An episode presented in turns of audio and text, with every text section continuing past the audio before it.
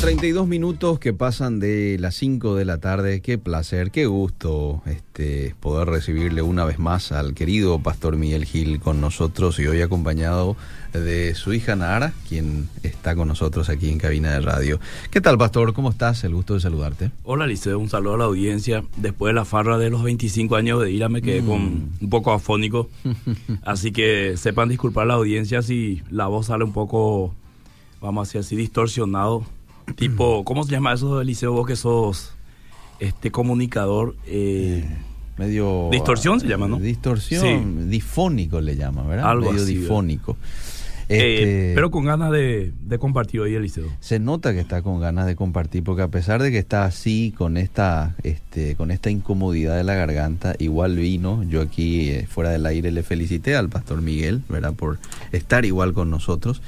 Y bueno, este, vamos a hablar hoy de un tema muy interesante, bastante hablado, ¿verdad? Que tiene que ver con el yoga y, y- y cómo lo encastramos nosotros y, y cómo lo ve la, la- la Biblia, qué dice la Biblia acerca de esta práctica, ¿verdad? Me parece eh, muy interesante poder desarrollarlo en esta tarde con ustedes, Pastor. Este tema. Así es, Liceo. Y ya estamos en el Facebook. sí, los que nos quieren Live. ver en directo y mandar también sus mensajes. Y de paso, entre mensaje y mensaje, si alguien me puede enviar algún remedio casero, yo soy más de, de, de lo casero para la garganta, lo voy a agradecer. Así que hoy mismo me voy a hacer. Ahora alguien me dio este hoja de guayaba con limón, lo estoy tomando acá. Eh. A ver si, si ayuda un poquito. Hoy tiene que hablar despacito. Despacito. Porque si no la garganta como que trabaja de más. Entonces despacito, lo vamos a comprender, ¿sí? Hable despacito, bueno, como les estaba diciendo, este, y acérquense bien al, al micrófono y ahí vamos a... Pero este es el único lugar donde yo puedo gritar, Liceo. Así que hoy no voy a gritar. No, Bien, el yoga, Liceo, hay una... Vos sabés que hay, hay cristianos que practican yoga Sí. increíblemente, ¿verdad? Mm. No solamente en el Paraguay, sino alrededor del mundo. Mm, Hace poco un conocido predicador, respetado predicador, mm, dijo eh, públicamente que él practicaba yoga mhm. y dijo que practicaba los ejercicios de la yoga, no así la filosofía. Ok. Entonces, al hablar hoy de la yoga, vamos a ver si se puede, vamos a decir, disociar la filosofía de la yoga eh, del ejercicio meramente dicho. Entonces, eh, es un poco complicado hacer eso, pero mucha gente cree que se puede hacer, ¿verdad? Siempre basándonos en nuestro versículo, eh, todo es lícito, pero no todo edifica. Primero tenemos que, Eliseo, ir a definir lo que es la yoga, ¿verdad? Este, no es simplemente un sistema de ejercicio como muchos piensan, ¿verdad? Que es para fortalecer el cuerpo, aumentar la flexibilidad, Mm. sanar y eh, impedir varias enfermedades. Mm. Eh, si miramos un poco la historia y la filo- filosofía de la yoga, Mm, podemos descubrir que es un sistema de ejercicio para la salud, ¿verdad? Pero también una antigua senda hacia el crecimiento espiritual. Eh, es una senda, vamos a decir, venerada en gran parte de la liter- literatura sagrada de la India. Entonces, eh, si realmente queremos tener una comprensión mejor del yoga, tenemos que, vamos a decir, ahondar en eso, eh, en las raíces. No solamente tomarnos del tema del ejercicio, sino de dónde proviene. ¿verdad? Del origen Exactamente. Entonces, eh, el término yoga, según esa tradición eh, antigua, significa unión. Pero unión de qué? Unión del jiva, o sea, el yo transitorio, ¿verdad? Con el Brahman, que es el yo eterno infinito. O sea, más o menos es, es, es, es unir el ser humano con una divinidad y hacer uno. En- eh, vamos a decir, hablando en términos sencillos. Porque el, el Brahman eh, es, vamos a decir, eh, es el concepto hindú del Dios o la realidad última. Ah. En- Pero el tema es que este Dios o realidad, realidad última en el, en el conocimiento de la cosmovisión hindú es una sustancia impersonal. Eh, Es, un, es una divinidad que entra y envuelve y toma todo el ser. Eh, eh, es- a diferencia del Dios que nosotros creemos los cristianos, que es un Dios personal. Entonces ahí ya, a partir de ahí ya comenzamos a tener eh, una diferencia Mm. en la cosmovisión de donde nace la yoga y la cosmovisión cristiana. Es decir, la yoga nace de la unión del yo, ¿verdad? Finito con el yo eterno o con el Dios impersonal, mientras que el cristianismo habla de un Dios personal que se relaciona eh, con el ser humano, que es su creación, que está Ah. hecho a imagen y semejanza.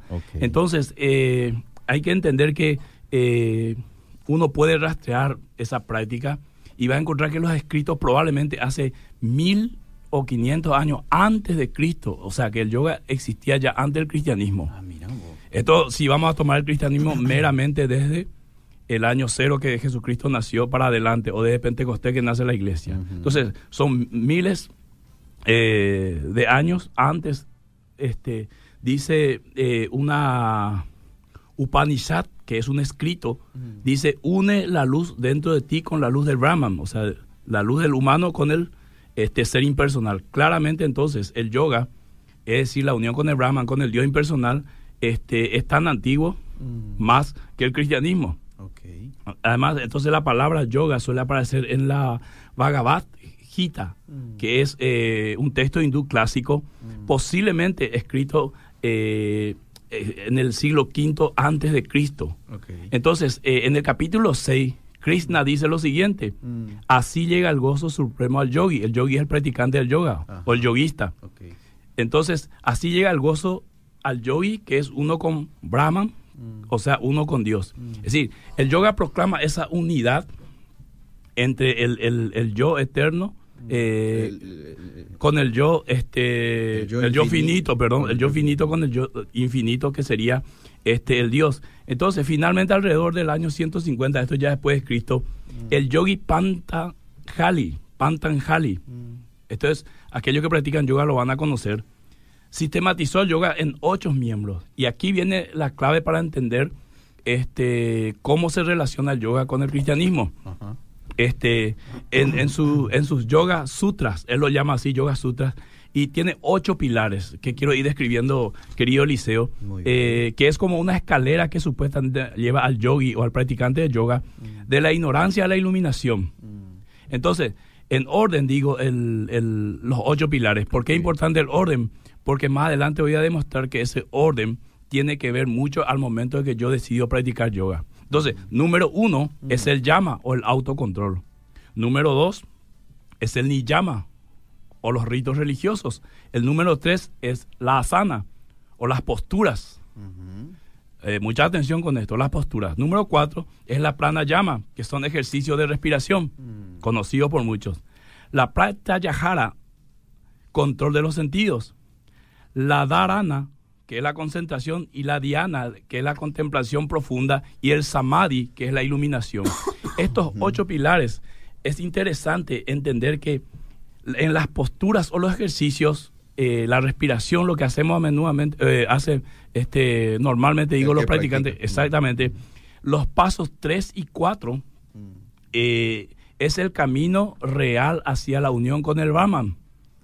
¿Entendés? O sea, de estos ocho pilares o ocho pasos, ocho escalones, los tres primeros y el cuarto tiene que ver con esa unión del yo con el ser impersonal. Entonces, eh, si alguien dice yo practico yoga eh, por, por deporte, tiene que entender que toda esta filosofía que lo lleva a los ejercicios y a la respiración tiene que ver con esos escalones, cuatro de ellos de los ocho, le lleva directamente a ese contacto con ese ser impersonal. O sea, eh, uno lo puede hacer en ignorancia o eh, una vez conociendo tomar la decisión, lo quiero seguir haciendo o no. Ahora, ¿cómo separamos esa filosofía del ejercicio? Quiero más adelante explicar un poco porque es un poco difícil, el liceo decir, bueno, yo voy a hacer algo, eh, pero lo voy a separar de sus raíces. Difícil es esto. Es como decir, voy a cortar el árbol y terminó el tema pero las raíces quedan abajo, entonces tiene vida todavía ese árbol.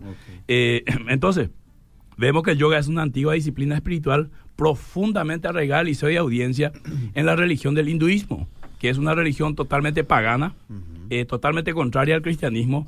Eh, entonces, ahora tenemos que hacernos la pregunta que todo el mundo se está haciendo, ¿verdad?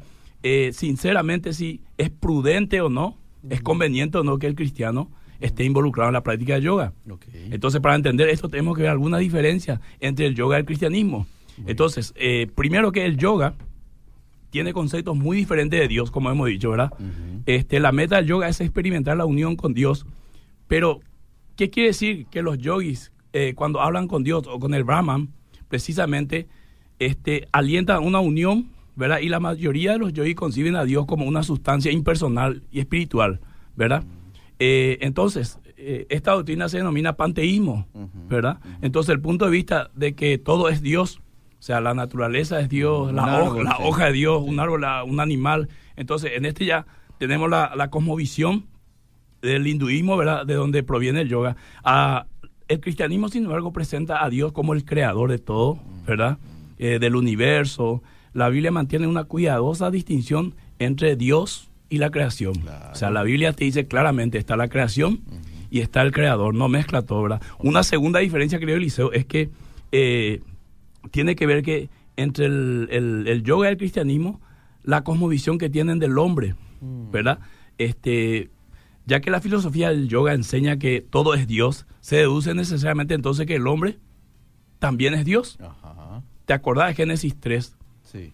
Que la serpiente le dice a Eva, ustedes van a ser, a partir de ese momento, mm. hay algo en nuestro interior que quiere jugar a ser Dios, mm, mm. ¿verdad? Quiere el poder absoluto. Esto lo podemos ver en la política, en el deporte, en, los artes y espectáculos, en las iglesias, en, o sea, en todo. Hay esa tentación fuerte en el ser humano de querer ser como Dios, de algún día llegar a tener todo el poder absoluto, ser el centro de todos, ¿verdad?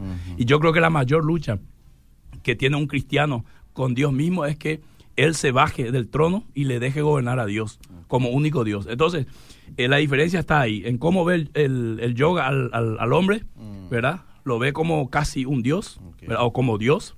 El cristianismo, sin embargo, hace una clara distinción entre Dios y el hombre. Mm. O sea, Dios es santo, Dios es creador, Dios es poderoso, el hombre es pecador, separado de Dios. Sin Dios no tiene ninguna alternativa de vida, está hundido en delito y pecado. Entonces, eh, vamos a ver, considerando brevemente eh, el problema fundamental del ser humano, ¿verdad? El yoga concibe el problema del hombre principalmente en términos de ignorancia. Ah. O sea, para el yoga el problema principal del ser humano es la ignorancia. Para el cristianismo, sin embargo, el problema principal del hombre se llama pecado. ¿verdad? Entonces, el yoga busca solucionar el problema del hombre a través de la meditación y encontrar el conocimiento de sí mismo, de lo que hay más allá, ¿verdad? Sin embargo, el, cristianismo confronta al hombre con su pecado, mm. ¿verdad? Le hace culpable de sus hechos, a, asumir su, culpabilidad y le da la solución que es Cristo Jesús mm. para empezar de nuevo. Entonces, eh, ahí tenemos las diferencias claramente entre eh, el cristianismo y la yoga, querido Eliseo, y más adelante quiero explicar un poco qué es el Hatha Yoga, ¿verdad? que, es lo que muchos conocen, que son los ejercicios, eh, la parte de flexibilidad y todas estas cosas, y el Raja Yoga. Son dos cosas eh, que suenan iguales, pero son muy diferentes, ¿verdad? Porque ya hablar, hablar de Raja ya es otra cosa. ¿Entendés? Estamos hablando ya de, un, nivel, eh, vamos a decir, más de la naturaleza, ¿verdad? Donde entramos ya en otro nivel para explicar un poco esta unión entre el yo finito y el yo infinito o entre yo y el ser impersonal, como dije este al principio. Bueno, qué bien explicado hasta este momento este, y, pudimos observar este, una diferencia así garrafal entre el principio bíblico y el principio de la filosofía del yoga, ¿verdad? Vamos a seguir desarrollando, pero ¿qué te parece mientras usted toma su este juguito de limón? Yo le leo algunos mensajitos. ¿Le parece bien? ¿Cómo no? ¿Cómo no? Mira que aquí llegan varias sugerencias de remedio para usted. Dice, hace gárgara con bicarbonato y tomarle a pepú con un poquitito de miel de abeja y una cucharadita de aceite. Tengo el aceite, tengo el bicarbonato, ah. tengo el... ¿Qué era el otro?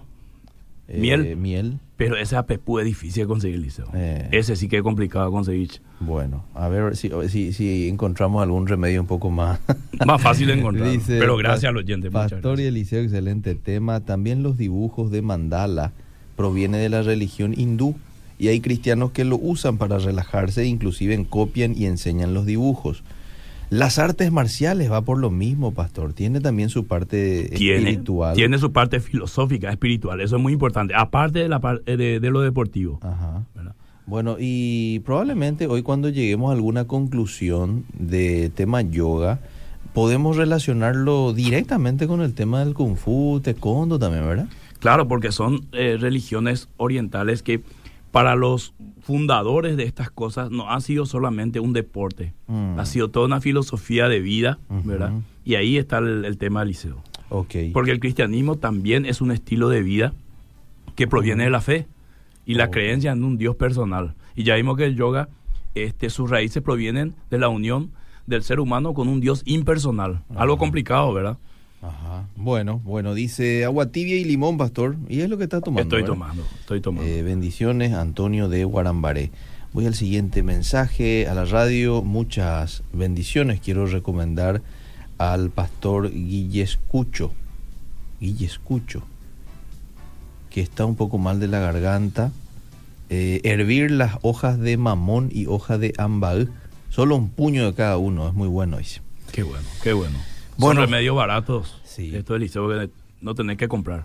Jugo de pomelo puro, naranja caliente, endulzar con miel negra o de abeja que tome para acostarse con una pastilla ibuprofeno. Olga, bueno, y ese acostarte lo que te falta ahí, ¿no, pastor? Parece que sí. eh, inmediatamente después de la radio voy a hacer ese, segundo que dijo el oyente. Sí, ese de acostarme. Una pregunta, ¿es recomendable practicar el mindfulness? No sé si dije bien, mindfulness. Que nos explique qué es donde trabajo nos dictaron un curso. Yo no asistí porque creo que viene del budismo, dice. Bueno. Es posible, Eliseo. Hay tantas cosas hoy con, con nombres raros, ¿verdad? Que uno ya tiene que conocer, informarse un poquito para después, vamos a decir, sentar postura. Así, así mismo es. Bueno, dice, excelente, impresionante la explicación del pastor Miguel Gil, dice. Eh, me estaba a punto de inscribir a un curso de yoga. Mejor hago danza clásica, o qué dice la oyente. ¿Sabe por qué, Eliseo, mucha gente se está inscribiendo en los cursos de yoga? Ah, Por el tema de relajación. La gente está tan, tan este, ansiosa, tan estresada, tan cargado, cierto. ¿verdad? Y creen que es una salida Claro. para este, Y de relajar. alguna manera, si vos, si vos en esas condiciones encontrás eh, un- una forma de salir, de, de apartarte de tus problemas, de, de olvidarte un poco y relajarte, parece que la gente a cualquier precio. Esto es como el alcohol también. Mm. Hay mucha gente que está muy cargada, entonces va y se toma una dos cervezas y se olvida un poco de las penas, Sí, ¿verdad? sí. Pero siempre la solución después crea otra vez otro problema. Ajá. Imagínate dos, tres cervezas, después sube a su auto y tiene que volver a casa en la moto peor todavía. Entonces sucede también con estas cosas que algunas veces eh, aparentemente es algo bueno, ofrece buenas cosas, pero hay que ver la raíz y el final de todo. La gente mira solamente lo que está en el medio. Bueno, dice, eh, pero si uno va a ir a la raíz, nos encontramos con que las fechas de cumpleaños y, y otras fechas importantes que muchas veces celebramos también viene de un trasfondo pagano. Sin embargo, igual lo festejamos. ¿Cómo vendría a quedar eso? Lógicamente que sí, pero eh, eh, quiero explicar un poco algo, Eliseo. Una cosa es que yo celebre mi cumpleaños, ¿verdad? El Mm. día que nací. Este, y otra muy diferente es que yo que me comunique Mm.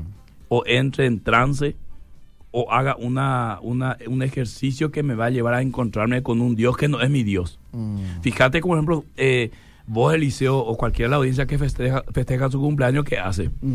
Mm. Hace una fiesta, Sí, oran, con la oran, familia. sí. bendicen al cumpleañero, le desean lo mejor, ¿verdad? Ajá. Y celebran, este, vamos a decir, doblemente. Por eso cantamos, si lo cumple con Cristo, doblemente feliz, ¿verdad? Primero nos alegramos por la salud, la vida de la persona, sus años.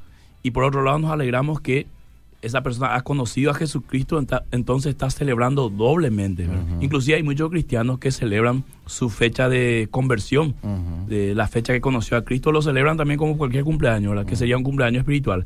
Para mí, particularmente, eso eh, tiene mucha diferencia con lo que nosotros estamos hablando, ¿verdad? Porque vos lo haces conscientemente, ¿verdad? Y entonces, mucho me van a decir lo de la Navidad y todas esas cosas. Mm. Eh, nosotros tenemos que entender que a partir de que recibimos a Cristo, nosotros nos guiamos por Él, ¿verdad? Entonces, hay, las cosas que nosotros hacemos, lo hacemos con una intención sana, Mm. guiado por el Espíritu Santo para. Entonces, si yo practico yoga, que más adelante voy a decir si es conveniente o no, yo tengo que saber, ¿verdad? ¿Qué es lo que es el yoga y qué es lo que hace? Y ya explicamos en la primera parte, ¿verdad? Que te lleva directamente a unir tu ser Mm. con otro ser y ese ser es impersonal. O sea, a eso te lleva la yoga, claramente. No hay, no hay otra cosa que decir. Entonces, si yo sé que es así, yo no quiero practicar yoga, Mm. ¿verdad?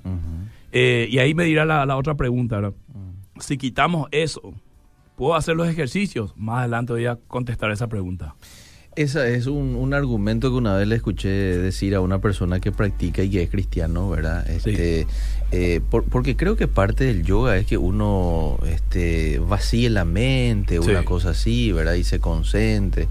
Pero esta persona decía, yo no hago eso, ¿verdad? Yo practico el yoga, pero yo no, no vacío mi mente, sino que este, lo lleno con la palabra de Dios y más, decía, ¿verdad? Pero sí. eh, eh, como que no cumplía ese requisito o esa parte del yoga sino simplemente practico el ejercicio en sí, ¿verdad? Sí.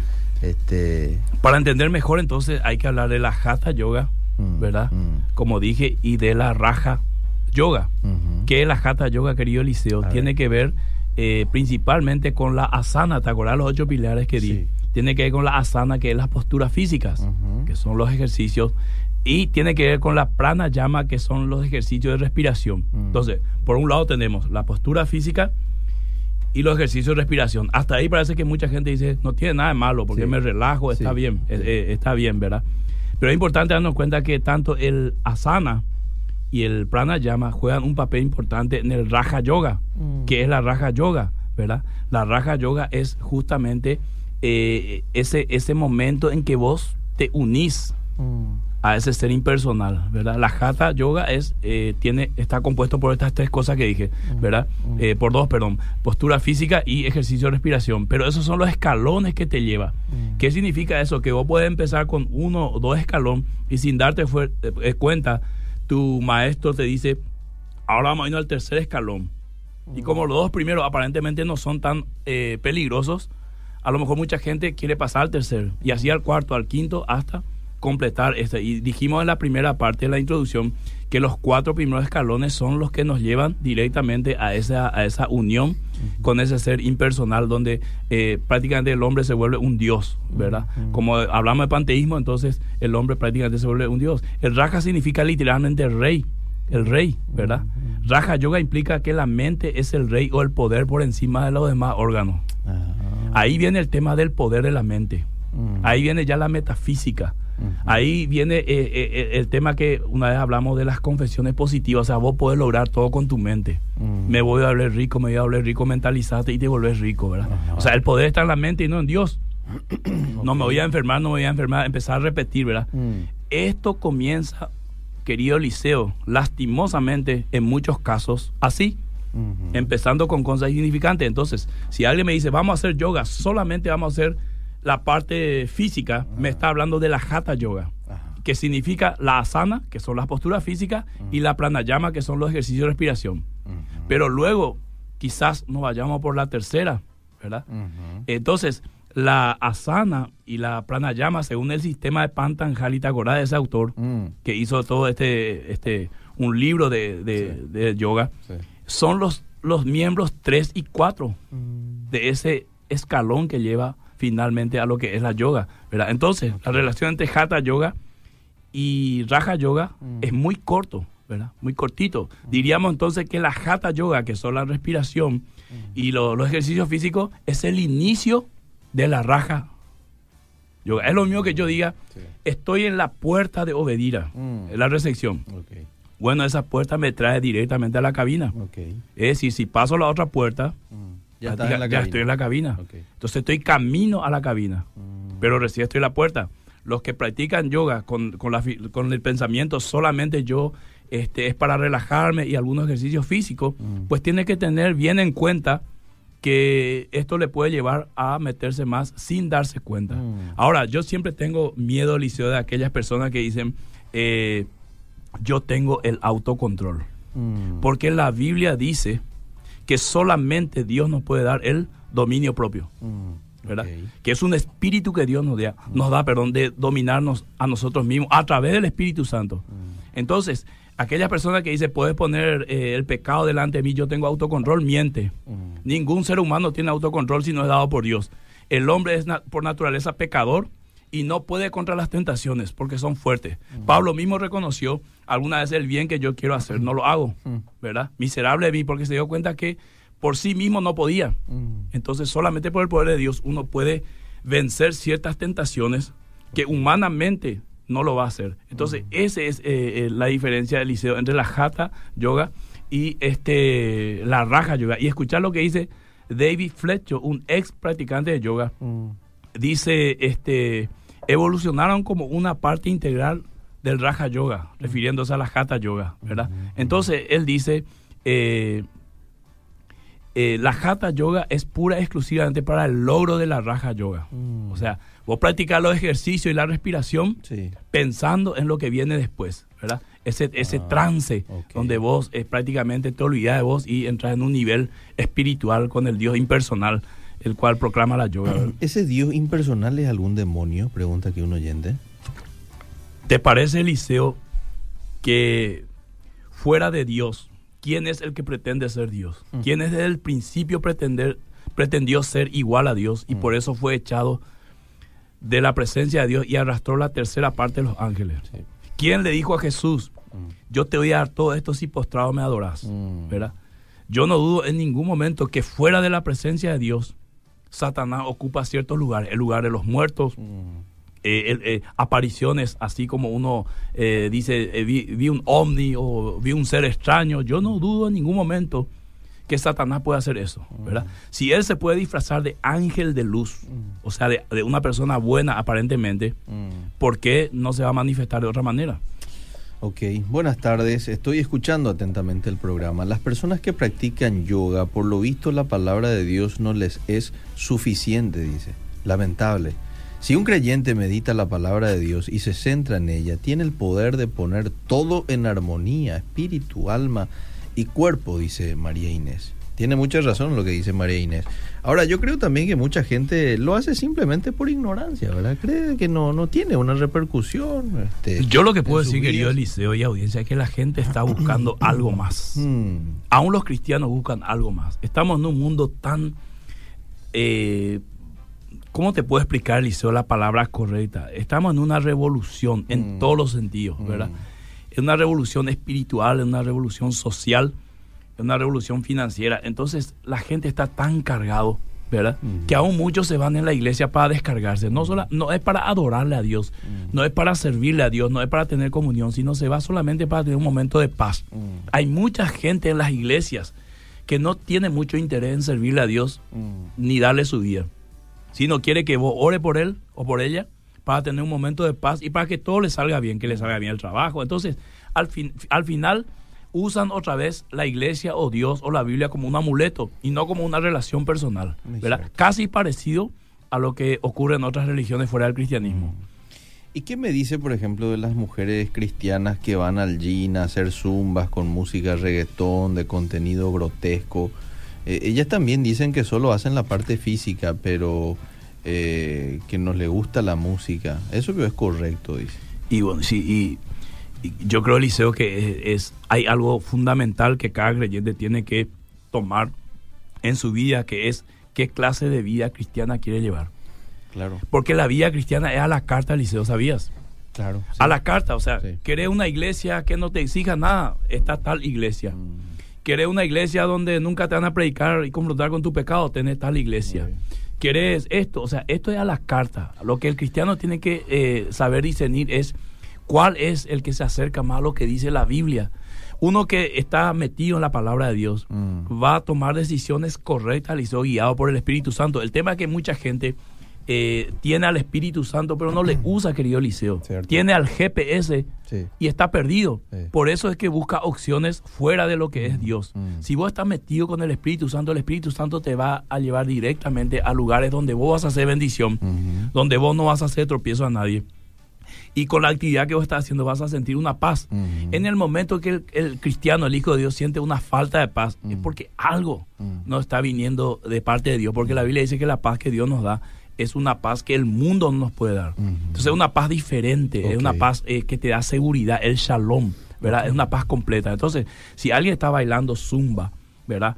Eh, y y la, la- la- la letra de la música está poniendo a la mujer por el suelo como un objeto, Mm. está haciendo apología a la, a la sexualidad, Claro que a, está a- mal. a la orgía. Sí. ¿Qué hace un cristiano bailando ahí? Claro, no estamos haciendo la diferencia. Ese es el tema. Me va a decir, ¿verdad? No, yo me voy a hacer solamente ejercicio. El Mm. tema es que el ejercicio sin la música No se Claro, hace en la claro. zumba. Ahora, ¿verdad? conozco también mujeres cristianas que van y hacen zumba con música cristiana, por ejemplo, que tenemos muchas opciones allí de, de música buena también para hacer zumba, ¿verdad? Pero ahí estamos hablando de otra cosa totalmente diferente. Claro, Porque yo estoy casa. consumiendo, acá tenemos que hablar de la dieta mental. Mm. Yo estoy consumiendo música con letras que adoran a Dios.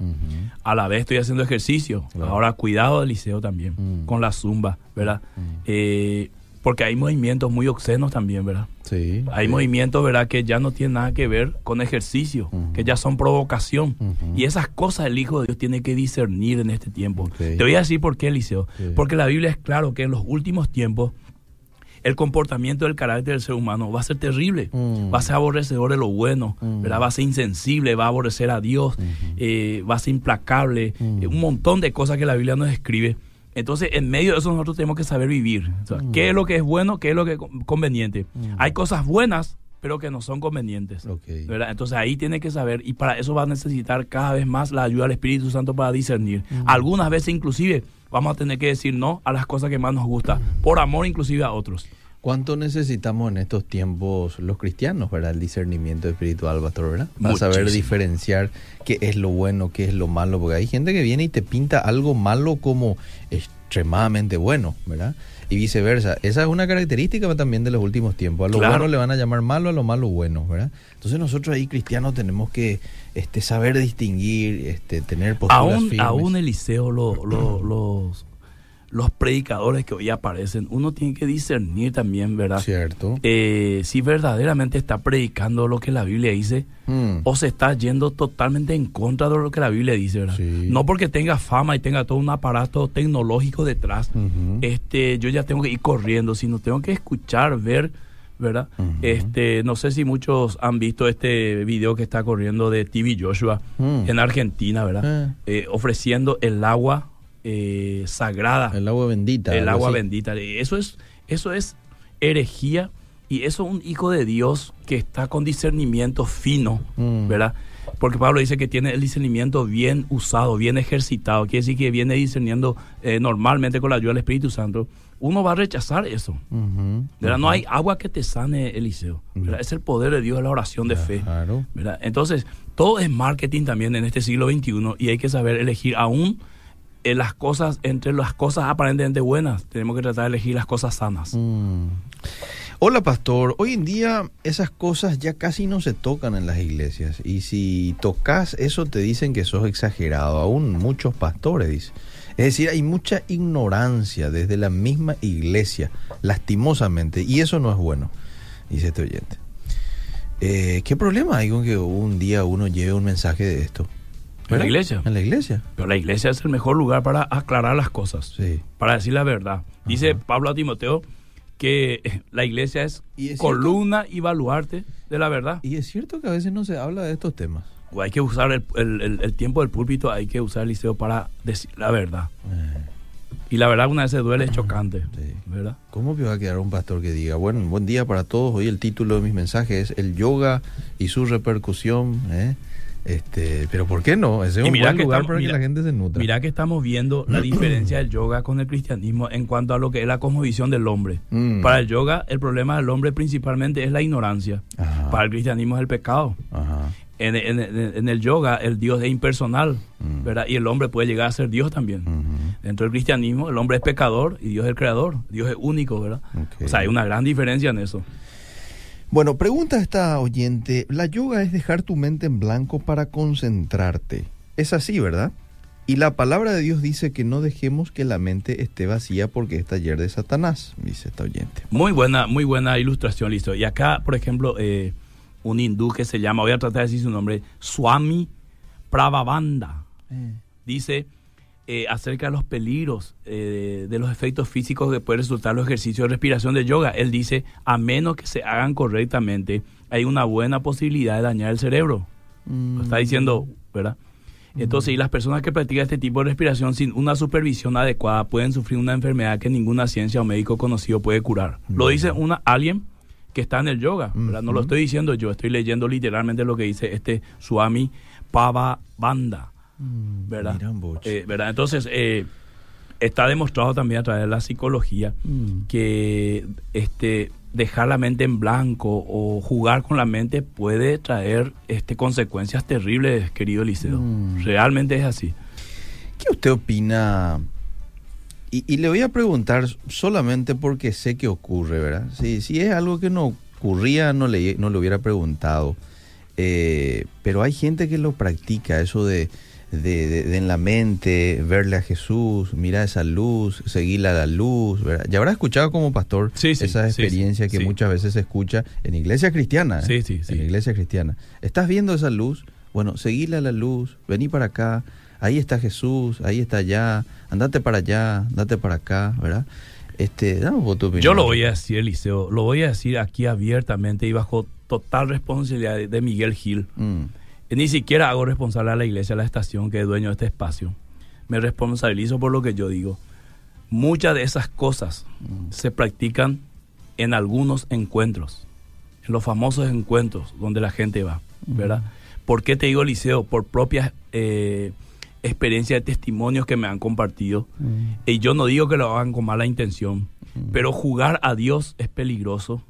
Eh, adentrarse en campos eh, desconocidos, Mm. sin eh, el mandato de Dios, sin que Dios te lo revele y sin que Dios lo haga, es peligroso. Eh, de ahí viene este, la, la advertencia de este hindú que estaba hablando. Y él dice, además muchos yogis o practicantes de yoga ad- advierten que la práctica del yoga puede poner en peligro la cordura de una persona Mm. al, al describir el despertar del kundalini. ¿Entendés? Este kundalini, algunos ya lo habrán escuchado, este es algo que más o menos como entrar en trance. Es la energía del chakra. que son las chakras? Son los centros de energía inmensurables, no medibles de una manera, es situado en el cuerpo. Es decir, que si yo llego a tocar esas partes, entro, entro en trance, ¿verdad? No soy yo en ese momento y comienzo a hacer movimientos eh, tipo víbora y, y tipo sacudirme, que algunas veces, Eliseo, también vemos en, en- en ciertas manifestaciones en la iglesia, Mm. ¿verdad? Yo no digo que todo sea kundalini, pero ten- tiene muchas referencias. O sea, yo, yo tengo un, un terror cuando el creyente pierde el control. Eh, tengo un terror, ¿por qué? Porque no es lo que la Biblia describe. La Biblia describe al creyente constantemente eh, sobrio, constantemente prudente, constantemente en discernimiento y constantemente dominado por Dios. Cuando el creyente está dominado por Dios, no va a hacer cualquier cosa, eh, no, va, no, va, no va a arrastrarse por el piso dejando un mal espectáculo, ¿verdad? No va a hacer cosas como, como que está loco, ¿verdad? Está fuera de sí. ¿Por qué? Porque Dios está en control. Entonces, por eso es importante entender, querido Eliseo, y separar las cosas, lo que realmente viene de Dios y lo que realmente viene de otro lado. Bueno, le voy a leer mensajes rápidamente porque son varios. Le felicito, pastor, no me canso de escucharle. ¿No se puede acaso realizar ejercicios sin la famosa zumba? Nos acomodamos a los engaños del enemigo. Cuidado. Dice, los mismos creyentes no quieren escuchar cuando se habla sobre estos temas y se ofenden cuando lo que escuchan, inclusive con base bíblica, eh, eh, están en contra de lo que ellos practican. Qué triste, dice. Otro mensaje dice, no estoy a favor del yoga por el trasfondo lógicamente incorrecto a la luz de la Biblia. Ahora reconozcamos que orar a Dios por dos horas corrido o más y arrodillado implica aprender a respirar correctamente y predisponernos a propósito mentalmente y de corazón estar quietos y en silencio, reconociendo que Dios es soberano. Enseñemos también a nuestros hermanos a saber respirar y a aprender a alimentarnos correctamente, lo cual nos ayuda o nos perjudica en la búsqueda de la santidad. Lastimosamente estos principios yo las aprendí muy viejo ya, dice este oyente. Fíjate, Eliseo, que para alcanzar cierta relajación Mm, eh, y obtener paciencia, la Biblia dice que la paciencia es fruto del Espíritu. sí, O sea, siendo aún una persona impaciente, si vos estás lleno del Espíritu Santo, terminás siendo paciente. Paciente. Mm. ¿Por qué? Porque el Espíritu Santo te vuelve una persona paciente. Cierto. Para responder un poco, antes de ir a, a otro mensaje, la pregunta es si se puede separar la filosofía yoga de, la, de, de lo que Del es meramente ejercicio. ejercicio. Escuchar lo que dice un maestro de yoga. a ver. Él dice así, Ananda Marga dice lo siguiente, el yoga físico, según sus definiciones clásicas, es inherentemente y funcionalmente incapaz de ser separado de la metafísica religiosa oriental. Es más, las autoridades en yoga, eh, y Miller, al hablar sobre las posturas del yoga asana, que son lo- lo- los ejercicios, Ejercicios, ¿sí? de respiración, y la pranayama, que son los ejercicios, eh, las posturas, indican que este tipo de prácticas son algo más que solo otra forma de ejercicio. Por cierto, son ejercicios psicosomáticos. Mm, O sea, tiene que ver directamente con el este, control de la mente sobre el cuerpo. mm. Entonces, o sea, eh, estamos hablando de, de un, de un campo donde un ser humano inclusive puede llegar a perder eh, la noción de lo que está pasando, que es lo que sería entrar en trance. ¿Cuántas mujeres fueron, eh, hay testimonios que fueron violadas en ese momento, Mm, ¿verdad? mm. Eh, ¿Cuántas personas haciendo regresión y entrando un poco en este campo mental han sufrido daños psicológicos. ¿verdad? O sea, yo no lo estoy diciendo yo, lo, lo dice la ciencia. Entonces, eh, yo no creo que Dios nos lleve a nosotros finalmente a juegos peligrosos, siendo el Dios que nos puede proveer todas las cosas que nosotros necesitamos. Necesitas relajación, orale. Y si estás en un, en un lugar muy agitado y no podés orar, aún en tu interior tenés la posibilidad y el poder de orar en el espíritu. ¿verdad? Entonces, tenés falta de paz, querés hacer ejercicio, hacer los ejercicios para la gloria de Dios. Dice Pablo, todo lo que hacéis, sea de palabra o de hecho, hacerlo todo para la gloria de Dios. Bueno, qué claro el, el- el tema hoy. Yo creo que mucha gente llegó ya a su, este, a la postura, a tomar una postura con relación a esto y muchas dudas probablemente se han disipado en la tarde de hoy con esta conversación tan amena que hemos tenido, Pastor Miguel. Así él hizo. Y, y nuestro mayor deseo de vida positiva de Radio Bedira, que cumplió 25 años, siempre es ayudar a las personas y encaminarlas hacia Dios. No tenemos otro objetivo, querido Eliseo. Y si es. el camino no está llevando a Dios, yo por lo menos, yo Miguel Gil lo quiero decir, independientemente de los resultados. Sí. Puede ser que me apaguen la radio, me cierren el Facebook, me bloqueen lo que sea. Pero es mi deber delante de Dios decir, este camino no va hacia Dios. Porque si no lo digo, Eliseo, alguien me va a reclamar en el día final. Así que es mi responsabilidad. Bueno, si tiene un tiempito más, este, le agradecería poder leer la cantidad de mensajes que llegaron, ¿sí? Lo vamos a hacer, Pero ya nuestro tiempo se nos fue. Pastor, muchísimas gracias por su tiempo y si Dios eh, nos permite, el próximo martes nos volveremos a reencontrar. Hasta el próximo martes. Seguimos.